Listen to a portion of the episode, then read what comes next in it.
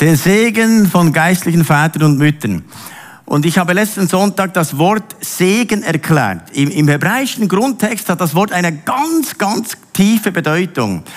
Die, das Wort Barak, die, diese einzelnen Buchstaben, hat jeder Buchstabe eine tiefe Bedeutung von Gott.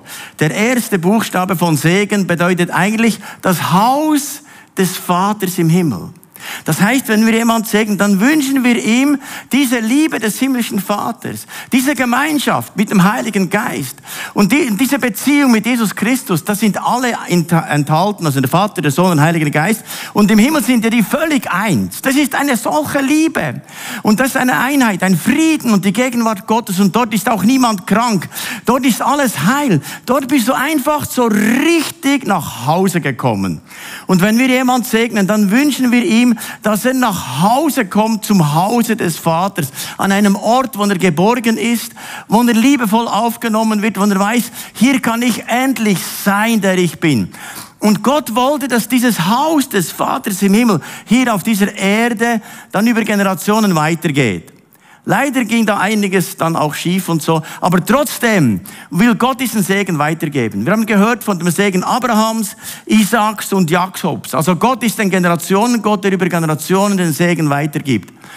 Und was mich sehr berührt hat, vor vier Jahren war ich in Israel bei Khaled. Das ist ein äh, Pastor, in, äh, ein jüdischer Pastor in einer messianischen Kirche in Israel.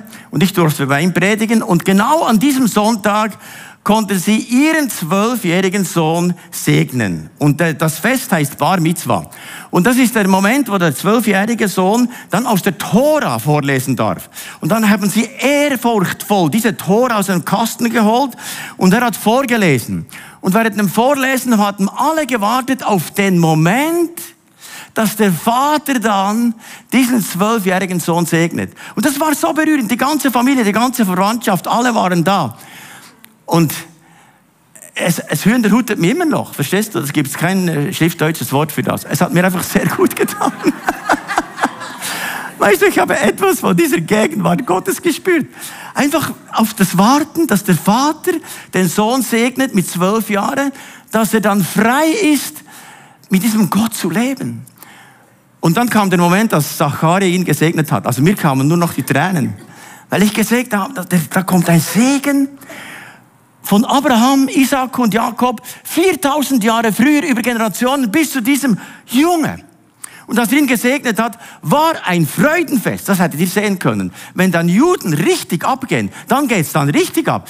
Die sind aufgestanden aus, aus ihren Stühlen und Bänken und so und dann ging da so äh, äh, fröhliche Musik ab, weißt du, so äh, äh, israelische Musik und dann haben alle getanzt im ganzen Saal und sie haben dann noch, äh, äh, wie sagen wir noch, Karaval gemacht und so weiter. Riesensach. Ein Riesenfest. Jetzt ist unser Sohn gesegnet. Und das hat mich tief berührt. Vor allem im jüdischen Hintergrund staune ich auch, wie Segen große Bedeutung hat. Wenn du in Jerusalem in die Stadt kommst, ist da ein kleines Röhrchen und das ist auch bei den Türen so und da drin sind Bibelverse. Und diese Bibelverse sagen, der Herr segne euch, deinen Eingang, deinen Ausgang, du bist gesegnet. Und das ist in Israel eigentlich bei jedem Haus so. Das ist auch bei jedem Stadteingang. Überall sind Bibelverse aufgemacht. Der Herr segne dich. Wie wunderschön. Und dann, als der Staat Israel wieder aufgebaut wurde, 1948, hat ein Polizist dies beim Gerichtssaal in Jerusalem mit seiner Pistole angeknallt und gesagt, also jeder, der zum Gericht geht, ist gesegnet, drin dann auch und draußen auch wieder, dass er gesegnet ist. Wir wollen, dass alles nach dem Recht Gottes zu und her geht. Und bei uns ist es so, dass bei älteren Häusern sieht man das auch noch, zum Beispiel, Gott segnet dieses Haus und alle, die da gehen ein und aus. Kennt ihr das? Gott segnet das Haus. Da gibt es noch Leute, die das noch kennen. Auf jeden Fall hat das Bedeutung, dieser Segen. Und wisst ihr, wir haben einen Riesensegen in unserem Land. Unser Land wurde aufgebaut auf den Namen Gottes des Allmächtigen. Da ist ein Segen über Generationen. Und solange dieser Bund besteht, dass die Schweiz einen Bund mit Gott gemacht hat, ist dieses Land gesegnet. Darum geht es uns Schweizer so gut. Und etwas vom Gewaltigsten für die Schweiz ist auch die Landeshymne. Da ist ein Segenslied. In dem Segenslied heißt es auch, freie Schweizer, betet und dann heißt es, eure fromme Seele ahnt. Gott den Herrn im Vaterland. Ich weiß noch, als ich, ich war im Militärspiel, Trompeter, und das letzte Mal beim letzten WK habe ich das in Bern Alment gespielt und es war ein Sonnenuntergang da, Eiger Mönch und Jungfrau. Und ich habe das das letzte Mal im Militärspiel gespielt. Diese Landeshymne und mir kamen nur noch die Tränen und ich dachte, wow, Gott segne dieses Land. Segne dieses Land, damit die Menschen deinen Segen empfangen können. Und jetzt ist dann 1. August, dann wird der ganzen Schweiz überall Segen gesungen. Und wir könnten das etwas vorholen, indem dass wir heute die erste Strophe mal miteinander singen. Und beim Schweizer Psalm steht man auf. Ist das gut? Und dann segnen wir den, oder singen wir den als Segen für unsere Nation, für unsere Häuser, überall wo wir sind. Trittst im Morgenrot daher, seh ich dich im Strahlenmeer, dich du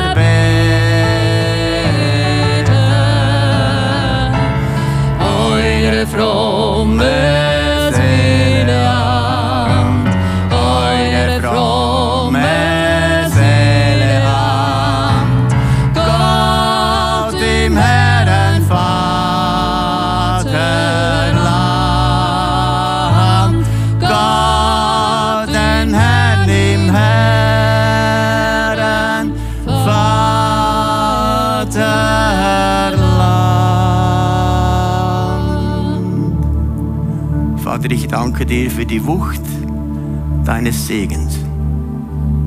An Gottes Segen ist alles gelegen. Und wir segnen unsere Nation. Im Namen Jesu. Und ich bitte dich, dass du noch einmal die Augen und Herzen öffnest für dich, damit sie zum ultimativen Segen kommen, den nur den Himmel geben kann. Und ich segne euch alle in dem wunderbaren Namen Jesu. Segne euch und behüte euch. Der Herr lasse sein Angesicht über euch leuchten und sei euch gnädig. Der Herr erhebe sein Angesicht über euch und gebe euch seinen Frieden. Amen. Amen. Jetzt möchte ich euch noch aufzeigen, wie das praktisch geht, wie wir den Segen ganz praktisch weitergeben können. Wir haben letzten Sonntag gehört in 1. Mose 28, Vers 1, wo es heißt, da rief Isaac seinen Sohn Jakob und segnete ihn. Was für ein Geschenk. Ein Segen ist so wuchtvoll. Und dann sagt er, Gott segnete Abraham, dieser Segen ging auf mich über und jetzt gilt er dir und deinen Nachkommen. Also Gott ist ein Generation und Gott über Generation, nicht nur das Ich-Ich. Und weißt du, der Teufel möchte dich aus der Segenslinie nehmen, dass du nur für dich allein lebst. Aber Gott möchte, dass du in einer geistlichen Familie bist, wo geistliche Geschwister sind, geistliche Eltern, wo wir zusammen diesen gewaltigen Segen erlebst. Weißt du, alleine kannst du auch einen Segen erleben. Aber die Wucht, die du erleben kannst in einer geistlichen Familie, in einer Kirche, ist viel, viel größer, damit der Segen auch wieder weitergeht über Generationen. Und als dann Jakob älter geworden ist, bevor er gestorben ist, hat er all seine Söhne gerufen und gesagt, ich möchte euch noch segnen. Und dann hat er sie gesegnet und wir ihnen prophezeit. Und dann lesen wir in 1. Mose 49, Vers 28, jedem seiner zwölf Söhne sagte Jakob ein besonderes Segenswort. Weißt du, Gott hat für jeden und für uns ein besonderes Segenswort. Das galt zugleich für die Stämme Israels, die von ihm abstammen sollten. Also dieser Segen gilt bis zu uns. Und wisst ihr, es ist ein Riesengeschenk, wenn wir einen Segen empfangen von geistlichen Eltern.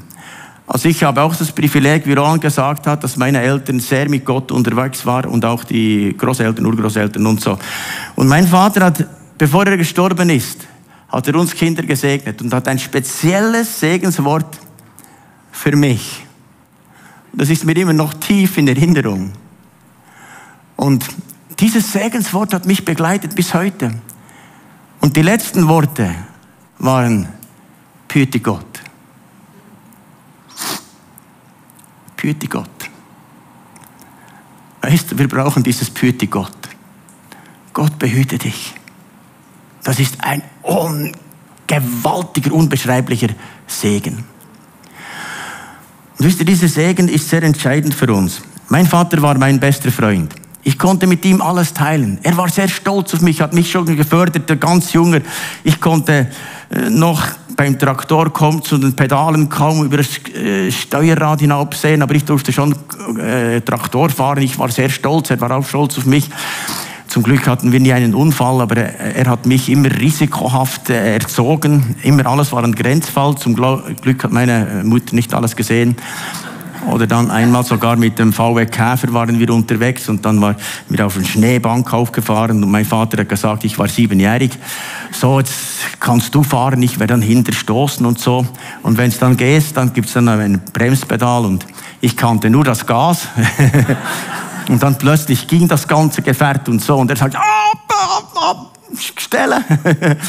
und auf jeden Fall ging es dann zuletzt noch gut, ja. Aber das war so spannend mit meinem Vater immer ein guter Berater, Begleiter und vor allem wollte mich entwickeln. Und als ich Pastor wurde und hier in Spiez angefangen habe, hatte ich dann nach einem Jahr einen Konflikt. Der, der Gemeindeleiter, der vorher äh, die Gemeinde geleitet hat, hatte sie mir übergeben, die Gemeindeleitung, aber dann trotzdem nicht losgelassen. Und könnt ihr den Konflikt schon vorstellen? Dann gab es einen Riesenkonflikt. Ich sollte leiten, konnte nicht leiten und so weiter. Und dann war ich so richtig am Boden und ich sagte, ich höre auf, Pastor zu sein, auch wenn ich pastorisiert bin, ich höre auf mit dem ganzen Zeug. Dann ging ich noch zu meinem Vater und sagte, du, mir verledet's. Und dann hat er gesagt, weißt du, ich frage mal zuerst Gott Vater, weil Gott Vater ist ja auch dein Vater und unser Vater und der wird dir schon eine Antwort geben. Kannst in ein paar Tagen wieder kommen. Nach ein paar Tagen hat er mich angerufen und gesagt, ich habe eine Antwort. Dann ging ich zu ihm, dann so ein kleines Fresszettel. Auf diesem Fresszettel hat er geschrieben, lieber Markus.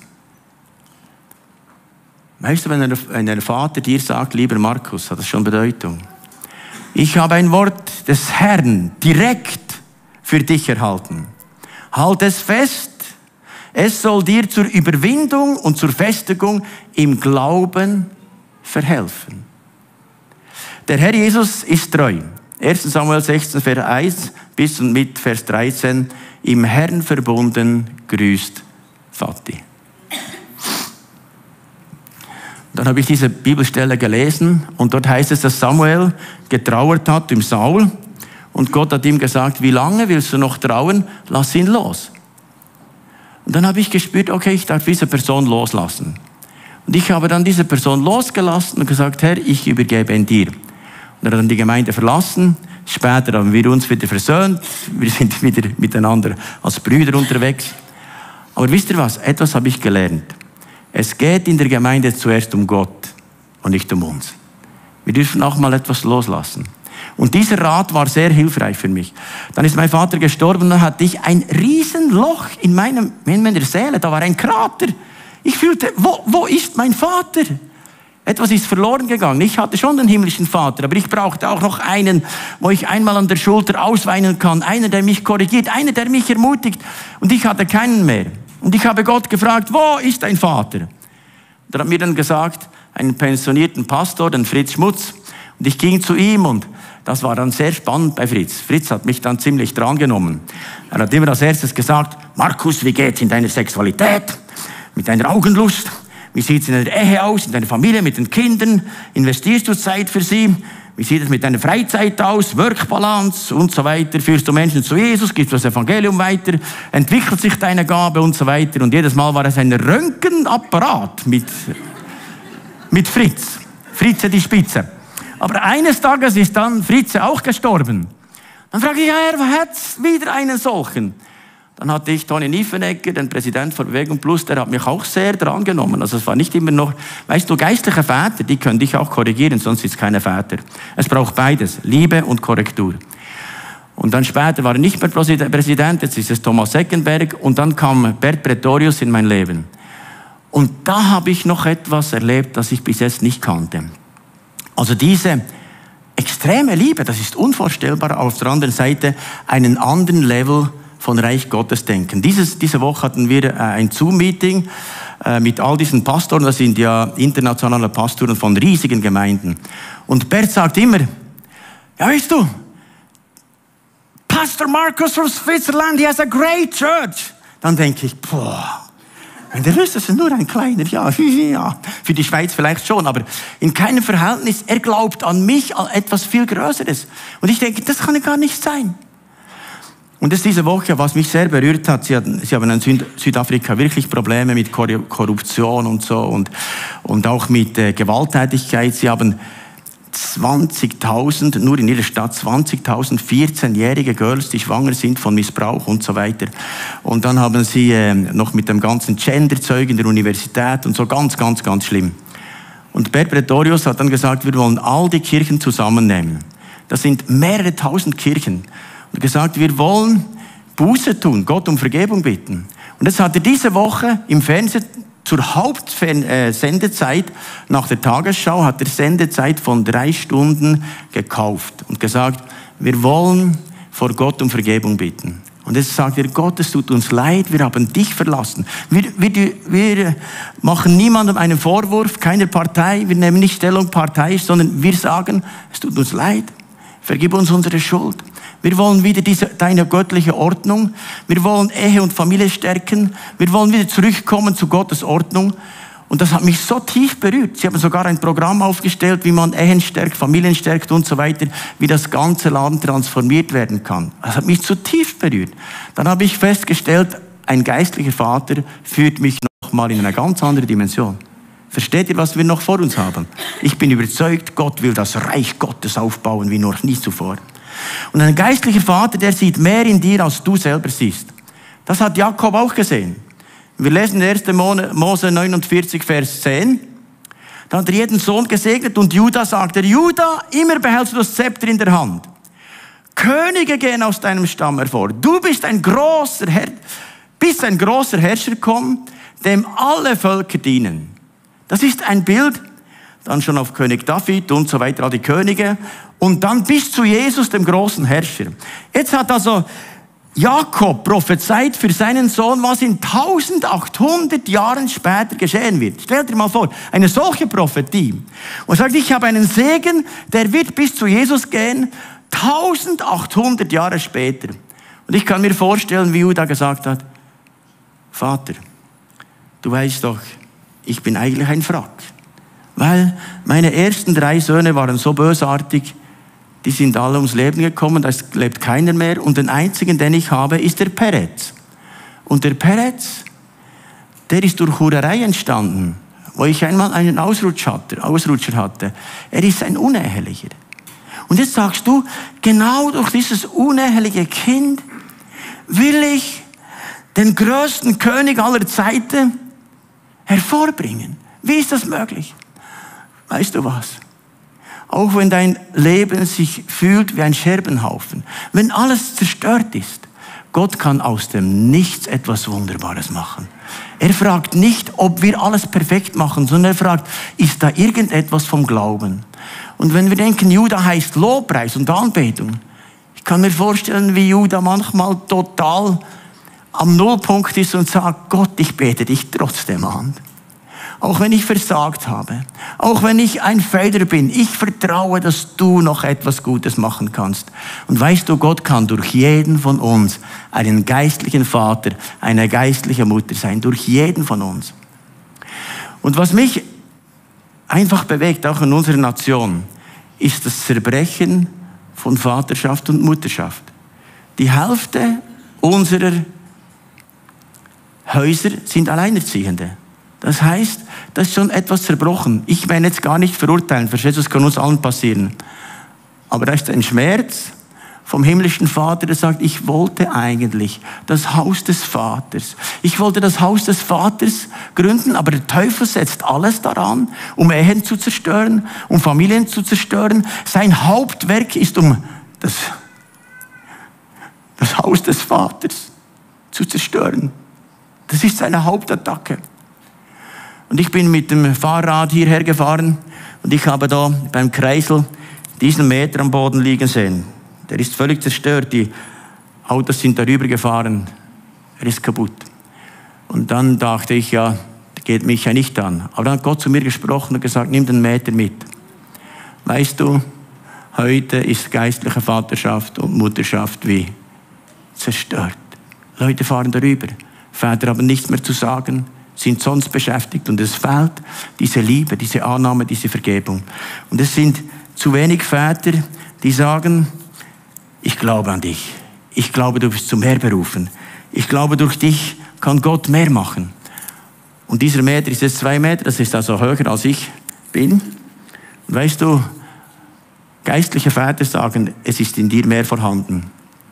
Und wenn du noch keinen biologischen Vater hast, hier haben wir Kleingruppen. Und Kleingruppenleiter sind geistliche Väter und Mütter, die dich ermutigen. Die sagen, hey, ich glaube an dich. Ich bete für dich. Ich glaube, Gott kann etwas durch dich tun. Da ist viel mehr vorhanden, ein Riesenpotenzial in dir.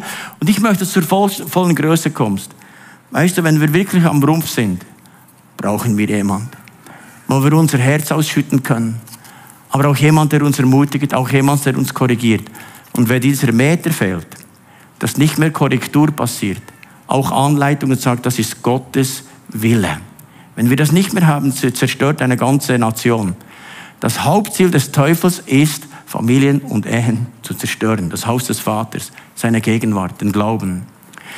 Und letzten Sonntag habe ich die Flüche gebrochen, die Erbflüche. Weißt du, der Teufel sagt, du bist nicht, du kannst nicht. Dann hat der Vater auch noch gesagt, du bist nicht, aus dir wird nie etwas und so weiter. All das Negative, diese Flüche haben wir gebrochen letzten Sonntag. Und währenddem wir das gebrochen haben, hat jemand wie eine offene Vision von der Kirche. Und diese, dieses prophetische Wort ist folgendermaßen. Am letzten Sonntag während deines Gebets, sie hat mir eine E-Mail geschrieben, wo du die Flüche brachst, hatte ich folgenden Eindruck, den ich gerne mit dir teilen, teile. Ich sah, wie graue Stoffbänder von den Personen nach oben gingen. Während deines Gebets hörte ich buchstäblich, wie die Bänder zerrissen wurden. Zurück blieben kurze Reststücke, die jedoch am Ende weiß waren. Die Menschen waren noch in dein, nach deinem Gebet mit weißen Stoffbändern gegen oben verbunden. Als ich das las, war ich zutiefst berührt und habe Gott gesagt, Danke vielmal. Die grauen Bänder sind die negativen Worte, sind diese Flüche. Oder die Abwesenheit des Vaters oder Mutters. Und die weißen Stoffbänder ist der Segen zum himmlischen Vater, zum Haus des Vaters. Das hat mich so berührt. Und ich habe gesagt, danke Vater. Danke Vater. Und weißt du, in der geistigen Welt geht gerade jetzt sehr viel ab. Wie kürzlich ein Junge gesehen hat, wie hier während, dem, während der Predigt Engel da vorne stehen. Und weißt du, es geht etwas in deinem Herzen ab. Gott möchte wiederherstellen das Haus des Vaters in deinem Herzen. Und du merkst, ich bin angenommen, geliebt, wertgeschätzt. Das ist etwas vom Himmel in mir. Er will wiederherstellen geistliche Vaterschaft. Und das ist das, was der, der Himmel möchte. Und weißt du, da haben wir Väter doch eine große Bedeutung. Als die, unsere Kinder die ersten Gehversuche machten, kaum konnten sie gehen, aber sie geschaut, Papa, schau mal, oder wenn man so auf einer Mauer war, sind sie runtergehüpft oder oben gelaufen und gesagt, schau Papa, schau Papa. Und dann, als sie endlich, als wir sie lernten, Velo zu fahren, haben sie dann gesagt, Papa, sieh, ich kann Velo fahren. Dann plötzlich sagt sie, Papa, ich kann nur mit einer Hand. Dann plötzlich sagt sie, Papa, ich kann ohne Hände. Dann sagte ich, ja, und das nächste ohne Brillengläser. Das heißt, sie sind stolz. Oder zum Beispiel, äh, beim Schwimmen. Ich kann schwimmen. Oder zum Beispiel vom Sprungbrett, vom 1 Meter runter zu springen. Das konnte ich auch noch. Und dann vom 3 Meter hatte ich schon eine, Schlotterie. Und dann ging ich mit ihnen mal zum 10 Meter. Ja, kannst du dir vorstellen. Ich bin wieder runtergegangen und sagte, ah, Papa. Und sie wurden größer als ich. Und weißt du was? Geistliche Väter freuen sich, wenn ihre geistlichen Kinder größer werden als sie, wenn etwas entwickelt. Zum Beispiel meiner Tochter, einer der, der Jüngeren, Stefanie, habe ich kürzlich ein WhatsApp geschrieben, eine, habe gesagt, ich bin stolz auf dich, hat ein prophetisches Wort und gesagt, du bist so eine einzigartige, wunderbare Frau. Sie ist jetzt schon 30-jährig, hat zwei Kinder verheiratet. Dann letzten Sonntag waren wir noch am See und sie hat dann gesagt, Papa, es hat mich so ermutigt, dass du immer noch an mich glaubst. Und sie hat gesagt, weißt du, Gott hat mir eine Riesentür aufgemacht. Sie hat eine theologische Ausbildung gemacht und nachdem dachte ich, jetzt wird sie auch Pfarrerin. Dann hat sie gesagt, weißt du, Gott hat mir eine ganz andere Tür aufgetan. Ich habe ein riesen Erntenfeld. Sie hat so eine Hochzeitinstitution, irgendwie Hochzeitsfeste zu äh, organisieren, mit Trauung, mit allem tutti quanti. Das hatte sie schon sogar von Amerika, ein Brautpaar, das im Hintergrund auf einem Berg mit Eigermond und Jungfrau, eine riesen Trauung, eine riesen Sache. Und sie sagt, weißt du, alle, die da sind, die kennen Jesus nicht. Und ich predige das Wort Gottes. Und weißt du, da geschieht etwas. Da kommen Menschen zum Glauben. Und Gott hat mir ein riesen Entenfeld geöffnet. Und ich dachte, ja, Papa denkt und Gott lenkt. Und es ist wichtig, was ihr Väter auch euren Kindern sagt, vor allem den Töchtern. Ich habe meinen Töchtern immer gesagt, oh, du siehst brillant aus. Du bist eine Prinzessin. Ich bin stolz auf dich. Und als sie dann größer wurden, äh, habe ich ihnen gesagt, seid vorsichtig, nicht mit jedem Mann unterwegs zu sein. Ihr braucht keinen Habascher, sondern einen richtigen Mann. Also das heißt, wenn einer kommt und sagt, wir wollen zusammen zuerst ins Bett, dann könnt ihr gerade sagen, Papa hat gesagt, das ist nicht für dich. nicht schnäppig gesteuert. Nein, wir wollen nicht solches Zeug. Sondern wir wollen wirklich Leute, die ehrenvoll diese wunderbare Frau als Prinzessin sieht und ihr dient. Verstehst du? Nicht irgendetwas. Das erste Date hatten meine Töchter mit mir. Im Belvedere. Ich mit Krawatte, sie schön angezogen. Und da haben die Leute manchmal gedacht, die haben, der hat auch eine junge Frau da. Und habe ihr diese Würde gegeben. Und immer noch. Auch meinen Söhnen, da musst du etwas Verrücktes machen. Ich habe mit ihnen klettern gegangen, Wildwasser fahren, biken und so weiter und habe immer wieder gesagt, ich bin stolz auf dich. Letzte Woche für beide Söhne wieder ein prophetisches Wort weitergegeben und ich glaube an mehr als dich. Verstehst du, wenn wir das weitergeben, dann hat es große Wirkung. Und wenn wir Glauben weitergeben, hat das große Wirkung. Und der Teufel will einfach, dass es nicht weitergeht. Dass du denkst, die wissen das schon. Nein, sie wissen es nicht. Noch eine interessante Story. Der Jonathan Sanchez war Baseballspieler und er war so unterdurchschnittlicher Spieler, war meistens auf der Ersatzbank. Und dann im August 2009 hat er gespielt mit den San Francisco Giants. Und dann während dem Spiel hat der Coach äh, mitbekommen, dass sein Vater gerade eingeflogen ist und das erste Mal ein Spiel von seinem Sohn anschaut. Dann hat er zu seinem Sohn gesagt, siehst du, dein Papa auf der VIP-Lounge, der Tribüne. Du kannst jetzt gehen und spielen. Und Jonathan ging auf das Spielfeld. Und er hat so gut gespielt. Er hat den Giants verholfen, das erste Mal nach 33 Jahren, dass sie nie einen No-Hitter hat, dass nie ein Eigengoal oder eine, einfach nichts eingefangen, sondern nur gegeben und haben so gewaltig gewonnen, dass nachdem wurde Jonathan Sanchez einen von den besten Baseballspielern. Warum? Weil ein Vater zugeschaut hat und sagt, ich bin stolz auf dich. Und das ist so entscheidend, dass wir stolz sind auf unsere Kinder, aber auch auf unsere Jünger, dass wir das weitergeben.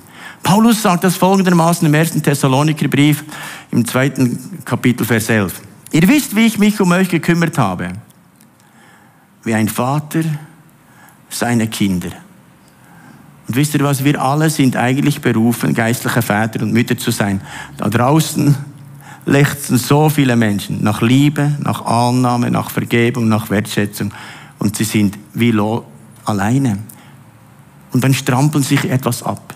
Und dann heißt es eben Ermahnung und Ermutigung. Und es braucht beides. Sonst ist keine Väter. Und ein Leben zu führen, das Gott ehrt. Und noch zum Schluss eine Story. Robert hat einen alkoholsüchtigen Vater. Und dieser Vater war eigentlich meistens gar nicht anwesend. Am Abend kam er spät nach Hause, am Wochenende war er nur betrunken. Und Robert hatte schon als Kind ihm Zeichnungen gemacht. Papa, das sieht doch schön aus. Aber die Reaktion vom Papa war nur negativ. Und dann hat er eine äh, Ausbildung gemacht, hatte gute Noten nach Hause gebracht hat dann später in eine Geschäftswelt eingestiegen, hat dann sogar eine Firma geleitet, war sehr erfolgreich, aber immer gestresst und immer gefragt, Papa, hast du nicht irgendeinmal Anerkennung für mich? Das kam nie. Hat eine Familie aufgebaut, mit Kindern gegründet, war wunderschön. Aber er war immer gestresst. Und dann hat er seinen Vater zehn Jahre nicht mehr gesehen. Und dann plötzlich hat er einen Anruf aus dem Spital. Dein Vater liegt im Sterben, möchtest du nur vorbeikommen? Der ging zum Spital und weil der Vater seinen Sohn zehn Jahre nicht mehr gesehen hatte, wusste er nicht, dass das sein Sohn war. Er, er dachte, das ist ein Assistenzarzt. Und er sagte dann zu diesem quasi Assistenzarzt, sag dann meinem Sohn, ich werde jetzt vermutlich sterben, sagt meinem Sohn, dass ich sehr stolz auf ihn bin.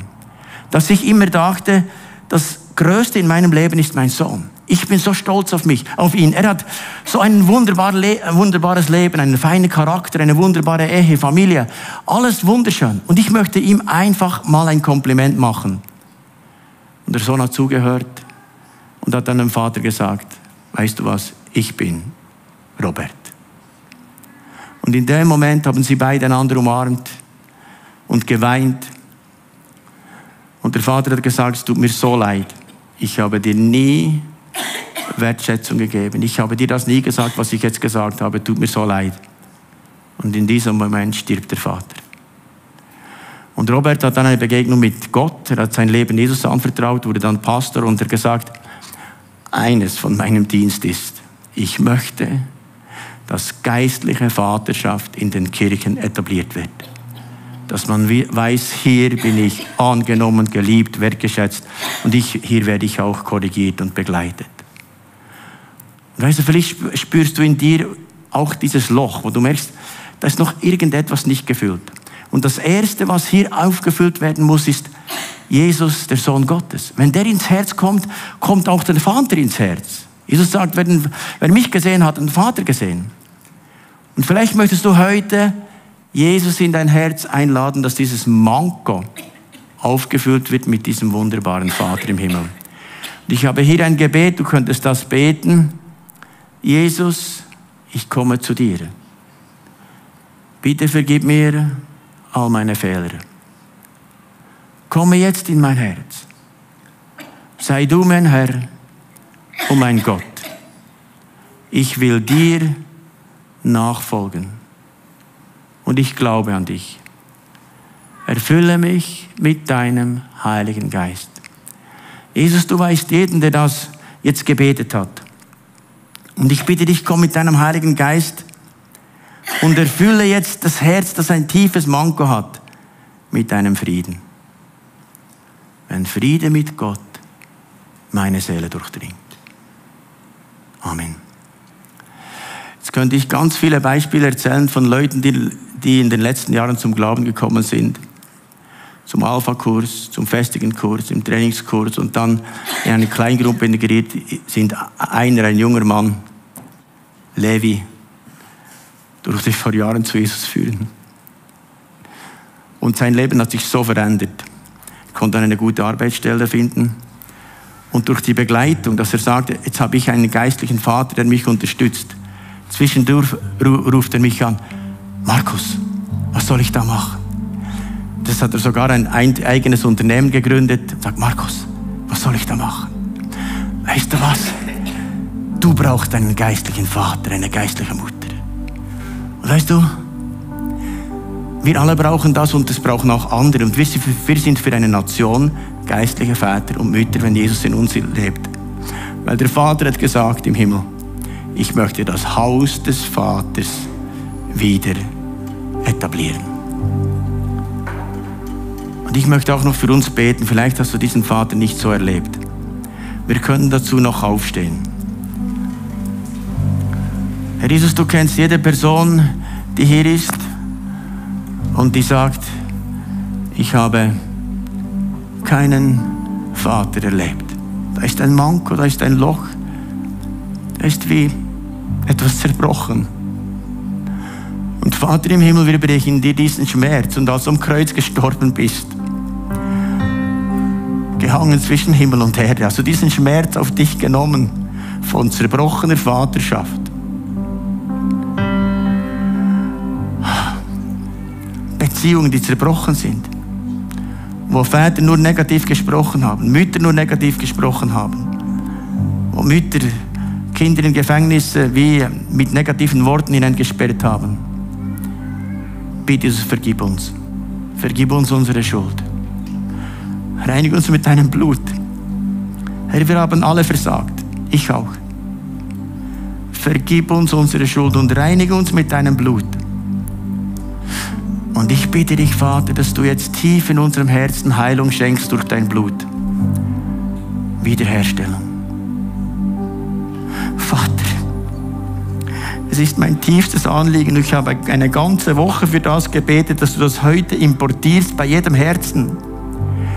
Dass du diese Vaterliebe des himmlischen Vaters tief in jedes Herz hineinlegst. Du sagst, mit ewiger Liebe habe ich dich geliebt, aus lauter Güte habe ich dich zu mir gezogen. Darum, weil du wertgeachtet bist und wertvoll bist in meinen Augen und ich dich sehr lieb habe. Vater, ich flehe dich an.